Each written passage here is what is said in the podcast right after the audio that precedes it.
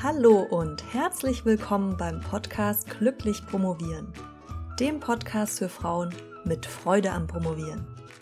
Mein Name ist Dr. Marlies Klamt und ich freue mich, dass du heute dabei bist.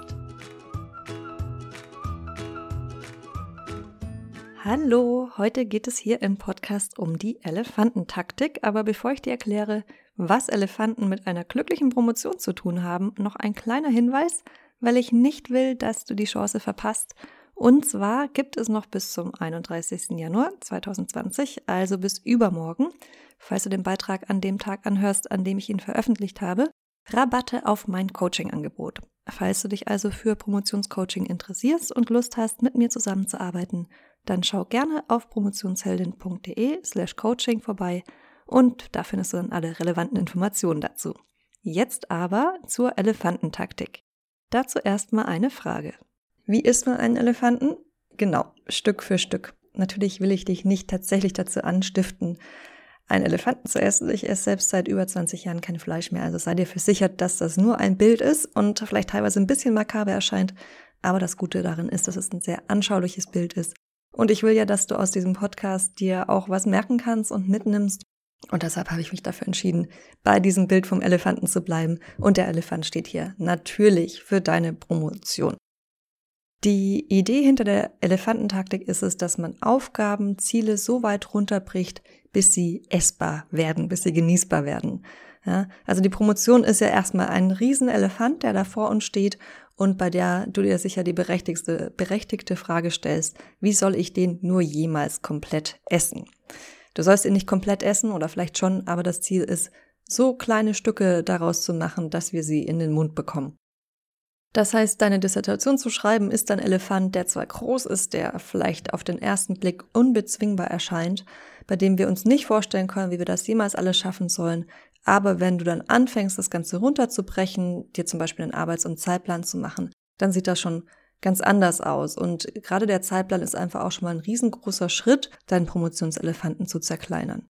Falls du noch keinen Zeitplan hast, dann würde ich dir raten, das schnell nachzuholen, dass du dir einen schreibst. Wenn du nicht weißt, wie, ich habe da kostenlos eine Anleitung für dich erstellt. Die findest du unter promotionsheldin.de slash Anleitung minus Zeitplan.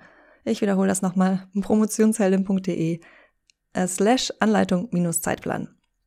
Und dann kannst du dir das anschauen, da gibt es auch ein paar Mustervorlagen und dir deinen eigenen Zeitplan erstellen.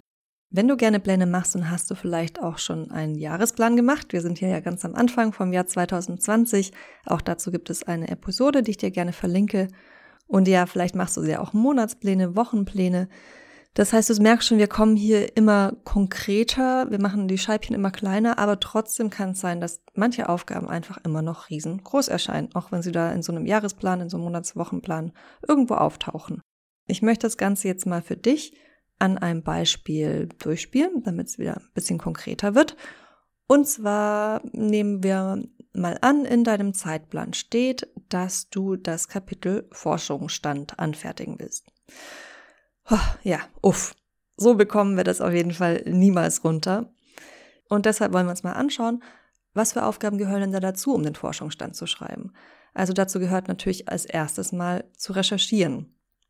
Und hier gibt schon die erste Möglichkeit, diesen ja, großen Brocken des Elefanten in kleinere Scheibchen zu schneiden. Und zwar indem du dir überlegst, wie du diesen Prozess schon mal unterteilen kannst. Also beispielsweise kann es sein, dass es sich anbietet, dein Forschungsfeld in verschiedene Unterfelder aufzuteilen. Wenn jetzt dein Promotionsthema zum Beispiel ist, der Vergleich griechischer mit römischer Kunst aus dem so und so vierten Jahrhundert, damit kenne ich mich nicht aus, ja, ich weiß nicht, was da ein sinnvolles Jahrhundert wäre, setze irgendwas ein, ist aber auch nicht wichtig, dann hast du ja schon mal im Prinzip zwei Felder vorgegeben, nämlich griechische Kunst und römische Kunst in einem bestimmten Zeitraum. Und wir haben damit ganz easy schon mal einen Teil des Elef diesen Teil des Elefanten halbiert. Oder vielleicht bietet es sich bei dir eher an, deinen Elefanten nach den Entwicklungen des Forschungsstandes in verschiedenen Ländern aufzuteilen. Also je nach Thema und Herangehensweise ist das vielleicht sinnvoller für dich. Also das wäre dann zum Beispiel Willst du dir anschauen, wie ist die Entwicklung der Forschung zu deinem Thema in den USA? Ja, vielleicht gab es da schon viel früher Forschung. Wie ist die Entwicklung in Großbritannien? Und dann, wie ist die Entwicklung in Deutschland? Das heißt, du hättest dann auch drei Teile, in die du diesen Teil des Elefanten schon mal getrittelt hast. Dann würde ich mich als nächstes fragen an deiner Stelle, was deine Herangehensweise bei der Recherche bisher gewesen ist. Wenn du jetzt damit anfängst in der Promotion, dann überleg, wie du es bei der Masterarbeit gemacht hast, bei der Bachelorarbeit und dann versuche dir einen Rechercheplan zu machen.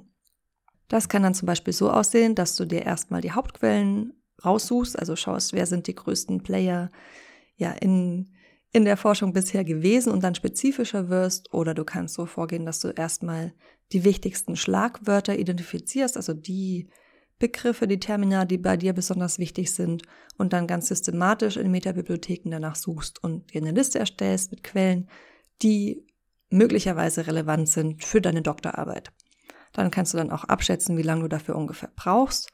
Und wenn dir das jetzt aber immer noch nicht für wie eine machbare Aufgabe vorkommt, also wenn sie immer noch so groß ist, dass sie dir irgendwie Angst macht oder aber dich davon abhält, direkt damit loszulegen, dann ist das das Zeichen, dass dein Elefant immer noch in zu großen Brocken daherkommt und dass wir immer noch kleinere, dünnere Scheibchen daraus schneiden müssen. Wenn du zum Beispiel gern in Zeiteinheiten denkst, dann kannst du, wenn es für dich notwendig ist, musst du natürlich nicht, ja, aber dann kannst du einfach so weit runtergehen, bis du bei der Zeiteinheit angekommen bist, die du gleich in Angriff nehmen willst. Ja, das könnte zum Beispiel so ein 25 Minuten Scheibchen sein. Warum sagt sie 25 Minuten, denkst du jetzt vielleicht, und nicht gleich 30?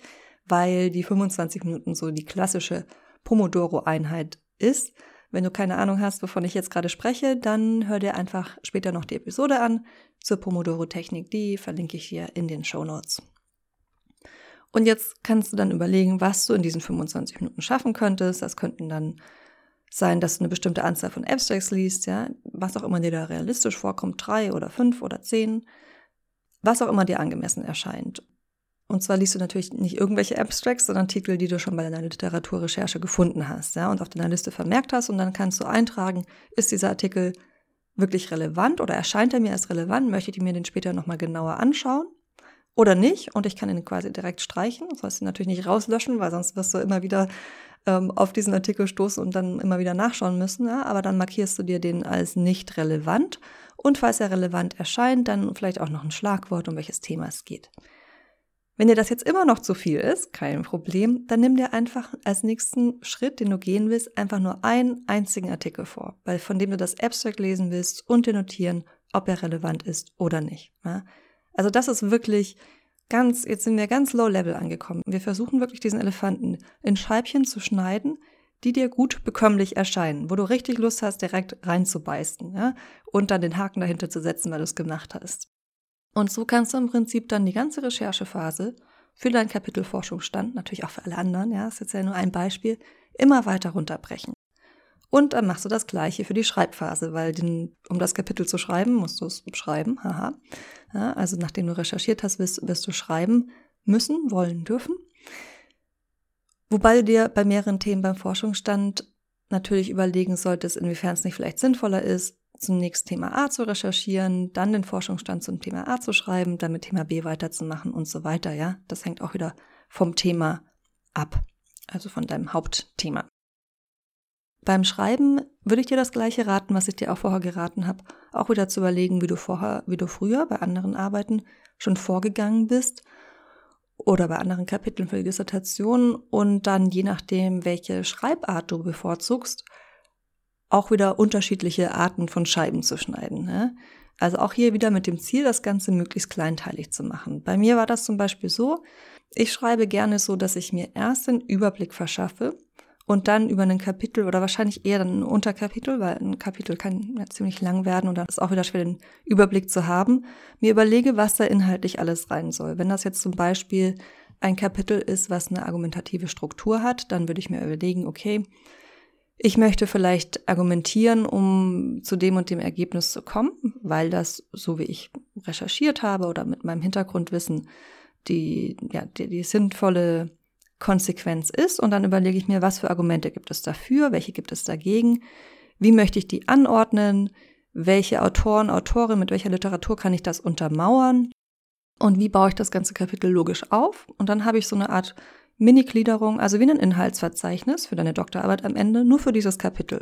Das kannst du, wenn du mit Word schreibst, zum Beispiel auch direkt so formatieren.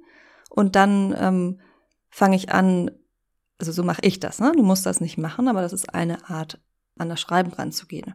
Und dann würde ich mir zu jedem Punkt, zum Beispiel zu jedem Argument wieder aufschreiben, eben den und den möchte ich da zitieren, mit dem und dem Argument wieder oder Unterargument mit dem und dem Punkt, der das Ganze stützt. Das ist meine Haltung dazu oder deshalb würde ich, deshalb kritisiere ich vielleicht auch eine bestimmte Herangehensweise.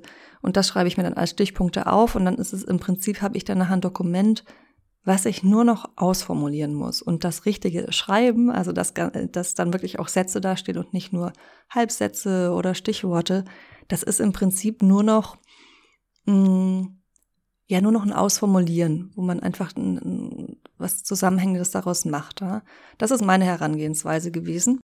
Das kann für dich anders aussehen. Es gibt Leute, die erstmal äh, wirr schreiben und dann das ganz oft überarbeiten oder vielleicht auch wegwerfen und neu anfangen. Also das, wobei da möchte ich jetzt gar nicht näher darauf eingehen, weil das geht jetzt wieder sehr ins Thema Schreiben. Aber du merkst schon, diese Herangehensweise, die ich habe, die führt dazu, dass ich bestimmte Scheibchen schneiden würde. Ja, also ich würde mir dann zum Beispiel aufschreiben, okay, ich möchte an diesem Tag mh, hm, mir eine Argumentationsstruktur überlegen und raussuchen beziehungsweise einfügen in mein Dokument, mit dem ich dann arbeite, wen ich alles zitieren will. Ja, das wäre vielleicht was, was ich ja was eine gute Tagesaufgabe wäre. Vielleicht habe ich auch an einem Tag nur zwei Stunden Zeit oder so. Also es hängt ganz davon ab, was du für einen Rhythmus hast, wie schnell du mit welchen Dingen bist. Ja? Aber das wäre was, was ich, was für mich zum Beispiel ein Scheibchen wäre. Wenn du jetzt eher jemand bist, der gerne erstmal einfach drauf, drauf losschreibt und beim Schreiben die Gedanken sortiert, dann hast du ein anderes Scheibchen. Dann würdest du vielleicht das Scheibchen machen, erster Entwurf, erstmal ins Blaue schreiben oder sowas, ja, eine Seite ähm, oder was auch immer du dir dann für den als kleinstes Scheibchen vorgenommen hast. Ja, ob du sagst, okay, ich will einfach nur dieses Unterkapitel in dieser Woche schreiben. Das ist ein Scheibchen, mit dem fühle ich mich wohl. Damit kann ich auch direkt anfangen, so als ersten Entwurf. Oder ob du sagst, okay, das ist immer noch was, das fühlt sich, das ruft noch zu viel Resistenz in mir vor, zu viel Widerstand, um damit anzufangen. Das möchte ich jetzt noch weiter runterbrechen, damit es dann wirklich auch ein, ein Schritt ist, den ich als nächstes gerne gehe. Also worauf ich dabei raus wollte, um das jetzt nochmal zusammenzuführen, ist wirklich nur, dass deine Herangehensweise auch bestimmt, natürlich beim Schreiben, beim Recherchieren, welche Scheibchen du dir schneidest und bei was du am Ende angelangst bei deinem allerkleinsten Scheibchen, was dann leicht bekömmlich ist. Und das kann bei jedem dann eben ein bisschen anders aussehen. Okay. Zuletzt noch ein ganz wichtiger Hinweis. Es ist ganz wichtig, dass du dir klar machst, dass du natürlich nicht den ganzen Promotionselefanten auf einmal in Scheiben schneiden willst. Ja? Erstmal den in große Teile zu hacken, das hört sich jetzt wirklich makaber an. Aber du weißt, was ich meine, ja, es wird dir im Kopf bleiben, ich hoffe nicht zu blutig. Aber den erstmal so zu unterteilen in bestimmte Phasen, das ist in Ordnung. Aber dann dieses Mini-Stückchen machen, worüber ich jetzt gerade ausführlich geredet habe, das ist was, das solltest du natürlich nur für den aktuellen Zeitpunkt machen. Also je näher du an heute, an die Gegenwart kommst, umso kleiner sollten die Schritte sein, die du dir vornimmst. Ja? Aber plan nicht zu weit in die Zukunft hinaus, zu kleinteilig. Warum nicht, liegt auf der Hand, weil du natürlich nicht weißt, es wird, es kann sich ja noch was ändern. Erstens weißt du nicht genau, vielleicht hast du gedacht, du schreibst immer gerne äh, top-down und dann hast du rausgefunden, dass du eigentlich jemand bist, der viel besser bottom-up arbeitet, also erstmal vielleicht drauf losschreibt, ja, und dann hast du dir da falsche Scheibchen geschnitten und falsch präpariert, ja. Aber auch es kann sich auch, es kann zum Beispiel sein, dass sich dein Thema noch mal ein bisschen dreht, dass du eine Forschungsfrage hast, die du noch mal anpassen musst. Und dann hast du dir diese ganzen Scheibchen schon fein präpariert und die passen dann gar nicht mal. Dann kannst du das Ding wieder zusammensetzen und das wird dann wirklich anstrengend, ja. Also ist ganz logisch, mach dir nicht zu viel Arbeit, die potenziell umsonst sein könnte, sondern schau, dass du wirklich, je näher du an den heutigen Tag kommst, desto kleiner die Scheibchen machst und die anderen hast du noch ähm, ja, eher grob vor dir liegen und kannst sie dann ja, zerkleinern, wenn es soweit ist. Okay, ich denke, es ist klar geworden, wie Elefantentechnik funktioniert und wird ja auch, ähm, das Ganze wird ja auch als Bild gut im Gedächtnis bleiben. Es geht ja hier in dem Podcast darum, dass ich dich nicht animieren will, irgendwie unnützes Wissen anzusammeln, sondern auch wirklich ins Tun zu kommen. Und deshalb werde ich dir auch eine Aufgabe mitgeben.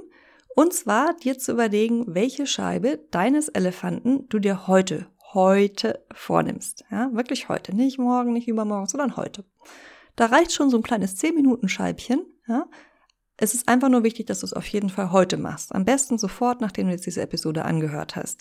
Und wenn du Lust hast, dann teil gerne danach auf der Seite zu dieser Episode, welches dein Scheibchen für heute gewesen ist.